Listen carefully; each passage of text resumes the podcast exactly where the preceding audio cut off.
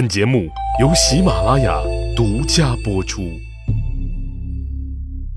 英雄成败任评说，流传千古不辍。曹刘诸葛故事多，无演义不三国。关公灞桥挑袍，告别了曹操，然后他快马加鞭追赶二位皇嫂的车队。但追出了有几十里，仍未见踪影。正在他心急如焚之际，忽见前面跑来一匹战马，马上端坐一将，战马的脖颈之下还挂着一颗人头。他来到关羽近前，抱拳拱手，问道：“将军可是汉寿亭侯关羽关云长？”关公虽是久经战阵，但眼前的景象也让他十分吃惊。你想想，荒郊野岭，两位皇嫂的车队踪迹不见，忽然跑来一人，马前拴着一颗人头啊！这简直就是惊悚片《寂静岭》的现实版呢！他下意识地把青龙刀往前一顺，马上进入战斗状态。左手一缕长髯，右手用刀头指点来人，正是关某。你是何人？这位一听，果然是关羽，急忙翻身下马，跪地磕头。小人姓廖名化，字元简，襄阳人士。为躲避战乱，聚集了几百人，在此占山为王。哦。那你所来为何呀？回禀二将军，我的同伴叫杜远，他下山巡哨，误将两位皇嫂的车仗劫上山来。我一细问，才知道是大汉刘皇叔的夫人，由将军您护送行路至此。我就想把车队呀送下山，可杜远他不同意，还出言不逊，要将二位皇嫂收作压寨夫人。我一气之下就把他杀了，这就是他的人头，所以我特来向将军请罪。那我来问你，两位夫人今安在？呃，就在山上。快快，请下山来！廖化用手一指，就见远处两位皇嫂的车仗已然被簇拥着向山下走来。关羽这才谢过廖化，而廖化也借机对汉寿亭侯表示了无比崇敬之情，并且愿意放弃占山为王的工作，追随关羽干革命。关羽看了看，也觉得这小子不错，但考虑到时机还不太成熟，当务之急是尽快与大哥刘备会合。他这心里都着火了，哪顾得过来收他呀？于是口头应允，嘱咐廖化耐心等待。到了后文书，他确实把廖化收了。俗话说：“蜀中无大将，廖化当先锋。”说的正是此人。虽有此一劫，但毕竟有惊无险。关羽保护着车队，继续赶路。走到了黄昏时分，正好看到一处村庄，于是关羽就此投宿安歇。庄主听说有客到，赶紧出来接待。一问，嚯，原来是斩颜良、诛文丑的汉寿亭侯关羽关云长。哎呀，那个高兴啊！他对关公早就十分仰慕，于是摆酒款待，盛情备至。酒席宴间，老庄主说道：“我呀，姓胡名华，有一儿，唤作胡班。”在荥阳太守王直部下做从事，将军路过荥阳之时，我有一封家书，麻烦带与小儿啊。关公闻听啊，是欣然应允。咱们简短截说，第二天，关羽辞别了胡华庄主，继续赶路，来到了此行的第一关——东岭关。东岭关守将孔秀闻报，亲自出关迎接，十分客气，礼遇有加。关羽自然也赶快下马还礼。一番客套完毕，孔秀就问了关公两个人生终极哲学问题，那就是从哪里来到哪里去。关羽如实相告。要去河北寻凶，孔秀一听啊，皱起了眉头。哎呀，这河北袁绍乃是曹丞相的敌人，君侯若去敌后，那必须得有丞相的过关文凭，我才能放行啊。关羽一听啊，急忙解释：“哦，我行走匆忙，未曾讨得文凭。”还请孔将军通融通融。孔秀说：“那不行啊，丞相法度在此，我岂敢徇私？既无文凭，不妨将军先在此小住，待我差人去许都禀过丞相，才可放行啊。就是没有通行证，我怎么能放你过关呢？公正的来说，孔秀做的没错。”作为一官之守将，理应恪尽职守。唐僧西天取经，还有太宗的通关文牒呢。杨四郎想去对面大营探望老母，还得央求公主去道令箭呢。就算现在你闯个高速关卡试试，甭说宝马了，就是个劳斯，轮胎也给你扎爆了。更何况，孔秀心想：我这要是随随便便的就把你放过去了，丞相将来怪罪于我，可如何是好呢？所以孔秀坚持没有文凭就不让过关，关羽坚持没有文凭也要过关，这二人就这么僵持着。最后，孔秀急了。说你要实在过关也可以自己过去，刘备的家小留下当人质。这句话可把关羽激怒了呀！呸！我关某人自从出世以来，还没有人敢跟我如此讲话。他转身上马，唰啦就提起了青龙偃月刀。孔秀一看，怎么着？你还要来硬的？刚才我是看在丞相的面子上抬举你，还以为我怕你不成？孔秀也不含糊，转身回城，然后顶盔贯甲，罩袍束带，披挂上马，点齐兵将，鸣炮击鼓，就杀出城来。这孔秀啊，也是个实在人，他要是回到城中，紧闭关口，弓箭伺候，那关羽除非开个战斗机。否则还真没辙。他这一出来，关公可乐了。哎，我还就不怕跟你硬碰硬。而孔秀琢磨着，你姓关的虽然牛，但凭自己的本事，怎么也能跟你走上几个回合吧。可没想到二人拉开架势，兵刃相碰，马径相交，只一个回合，关羽手起刀落，就将孔秀劈于马下。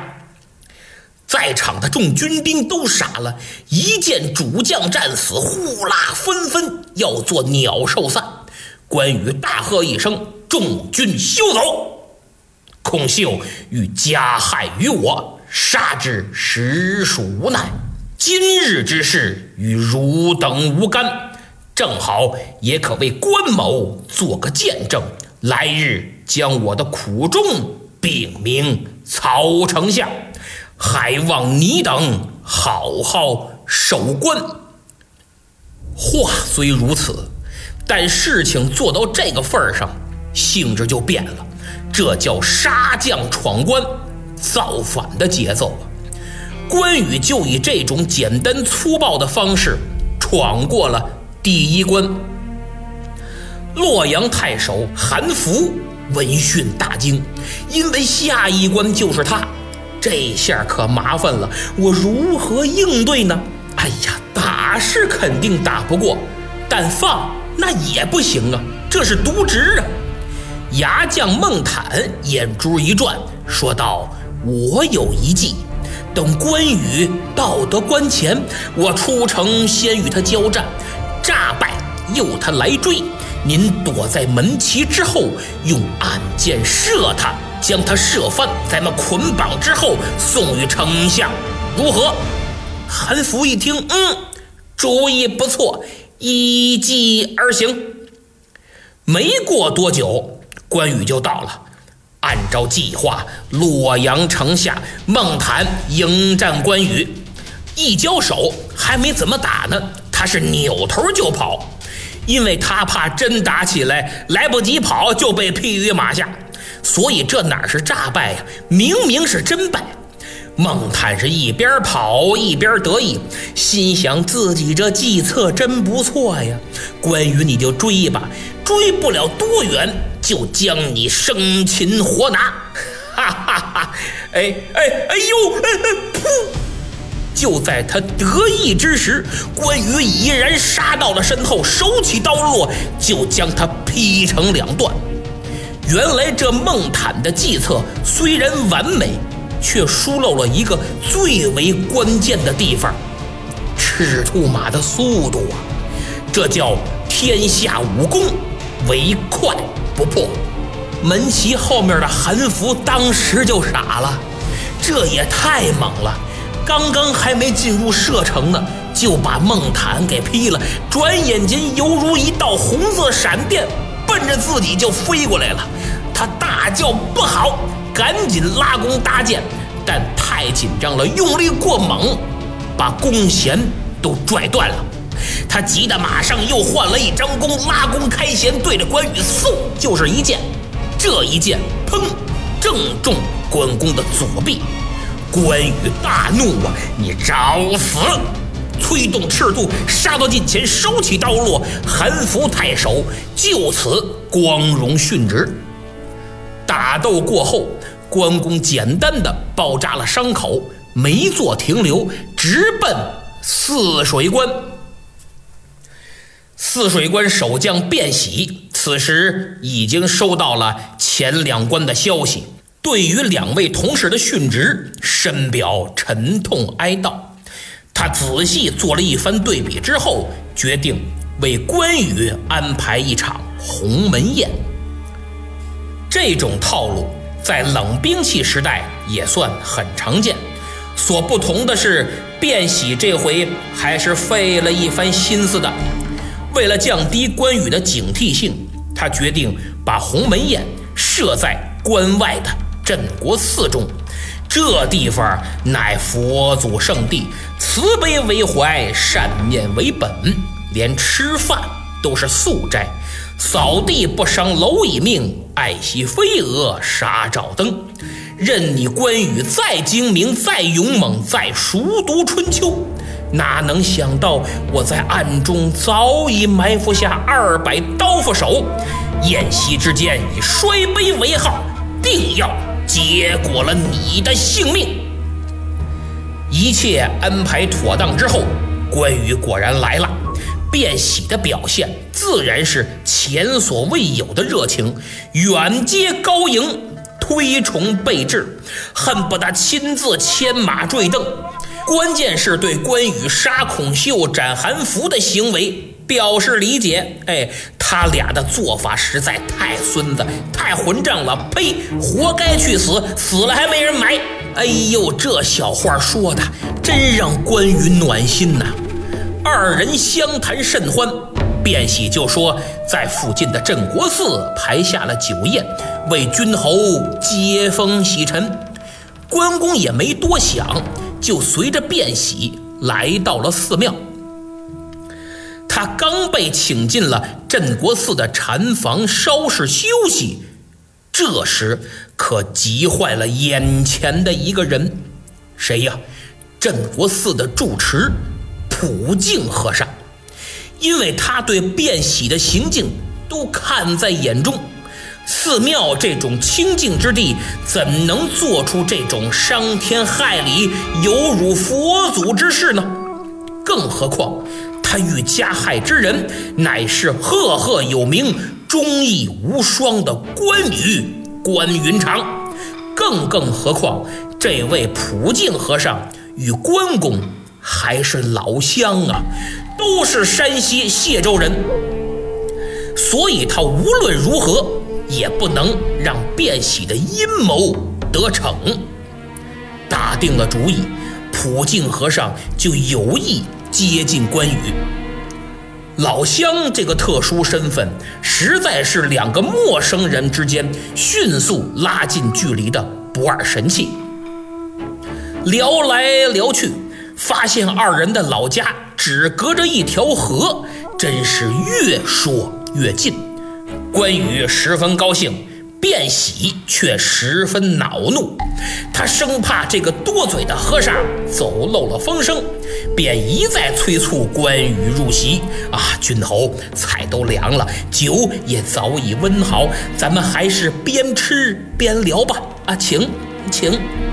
关羽点点头，就准备起身。普净和尚一看，就赶紧给关羽又献了一杯茶。献茶之际，他趁机是挤眉弄眼儿、带努嘴儿，目光示意禅房墙壁上挂着的一把戒刀。行走江湖多年的关羽瞬间就明白了普净和尚的用意。他站起身，随着卞喜往里走，可回头暗自示意自己的手下持刀紧随。刚一入座。关公反客为主，厉声喝问卞喜：“到底是好意还是歹意？你有何居心？”卞喜一看，哎呀，这阴谋玩成阳谋了！啊，得了，搬不倒葫芦撒不了油，一不做二不休，来吧！他大叫一声，把手中的酒杯啪嚓往地下一踩。躲在暗处的刀斧手就冲了上来，关羽跳起身，嘡一脚就把桌子给蹬翻了，苍啷一声，宝剑出鞘，干净利索的结果了冲在最前面的几名刺客。就见他手中宝剑寒光耀眼，上下翻飞，这帮兵卒哪里是对手？真是挨着就死，碰着就亡，犹如砍瓜切菜一般。卞喜一看不好，要坏，干不过呀！他扭头就跑，逃出大殿。关羽还能让你跑了？他扔下佩剑，拿起大刀，啪啪啪几步就追到了身后。一句话没费，手起刀落，卞喜躲闪不及，也去找阎王报道了。此次关羽没有陷入圈套，死里逃生。全是普净和尚之功，他千恩万谢。随后护送车队继续出发，直奔荥阳。荥阳太守王直对前三关之事早有探报，而且他与泗水关的韩福是亲家，岂肯善罢甘休啊？王直仔细分析了事态的严重性，认真总结经验，吸取教训。通过研判，他认为东岭关的孔秀自不量力，力拼关羽简直是找死。你的本领比颜良文丑如何呀？还敢单挑关羽？这不以卵击石，自寻死路吗？一个字，蠢。泗水关的韩福虽说跟我是亲家，但居然在两军阵前想用暗箭射杀关羽，就你自己那三脚猫的功夫，心里还没点数吗？一个字，笨。洛阳的卞喜比前两位倒是有了些进步，起码知道设个埋伏，但这套路也太 low 了，太老了。要知道。项羽的鸿门宴距现在已有四百多年，都不知道与时俱进，不失败真是天理难容。即使那老和尚不告密，就你那些个刀斧手，也不一定是关公的对手。一个字，愚。所以这三个人是蠢、笨、愚。最后，王直得出了结论：对于关羽，凡是想以武力取胜的，基本上都是意淫。对于这种生猛的人物，只能智取，不可力敌。可是，怎么个智取法呢？哎呀！冥思苦想之后，王直突然眼前一亮，嘿嘿，我有主意了。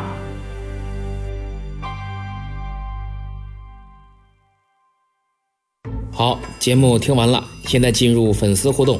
上期节目抢到沙发的听友叫顾德胜，估计这位用的是真名。我其实特别喜欢用真名的朋友，有种行不更名，坐不改姓的磊落之感。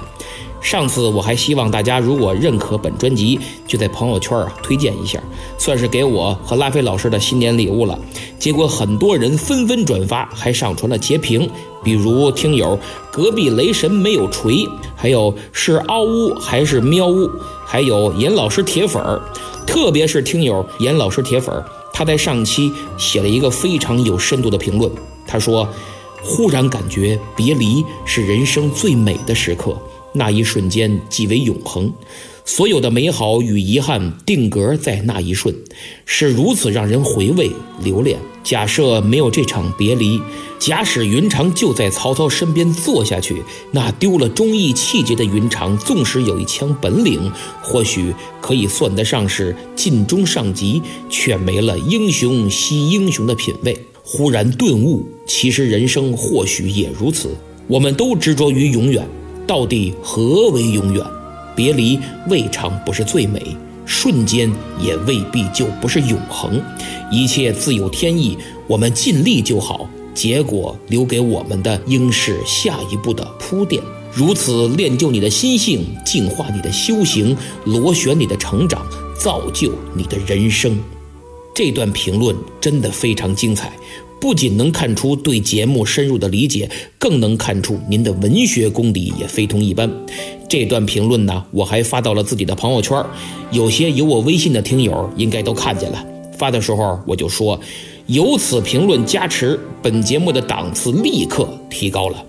其实上期灞桥挑袍可能是众多讲三国的节目里少有的从文学角度去解读关羽的内心感受，虽然只是揣测，但也努力的去探究心灵深处。这也正体现了本专辑与其他三国节目的区别，就是重在评。引导大家用全新的视角去深入剖析、领会这部著作，否则我一味的去讲，讲的再好，论演义讲得过大师袁阔成吗？论历史我讲得过谢涛吗？哪会像今天这样诸位这么捧场呢？那么下面要说一位为数不多的未成年的小朋友，他几次留言要求点名儿，他的名字叫可可德云女孩儿。啊，不知道是叫可可还是叫 Coco，他在上期就要求点名了，结果太晚了没赶上，就留言说主播好像没有读我的评论呀，啊，好伤心。哎，别伤心了，这期给你补上啊，希望你多多支持我的节目。他还给了本专辑啊五星好评，说已推荐，是不是推荐给你的同学了？哎，那可太好了。那么最后呢，再说一位上初中的朋友，名叫听友二四四幺七二七零六，他给了五星好评，还说虽然上初中很忙，但一有时间就听。他家的猫也爱听，只要他一听，这猫就趴他身上一起听。嚯，这可太有意思了，堪称本专辑推出以来的首次灵异事件——猫听三国。等过一段时间，你再看看你家的猫有什么变化，搞不好会成仙呢。真成了仙，麻烦您帮帮忙，让它做做法，把我的节目再往上冲冲啊！啊，今天是大年初五啊，初五有很多讲究。我在《文史杂谈》专辑里，初一更新了一期老北京过年风俗的节目，从初一到初七都有讲究。感兴趣的朋友可以去听听。按说今天应该吃饺子。诸位别忘了，我呢代表拉菲老师再给大家拜个年。那么今天就到这儿，咱们下次再见。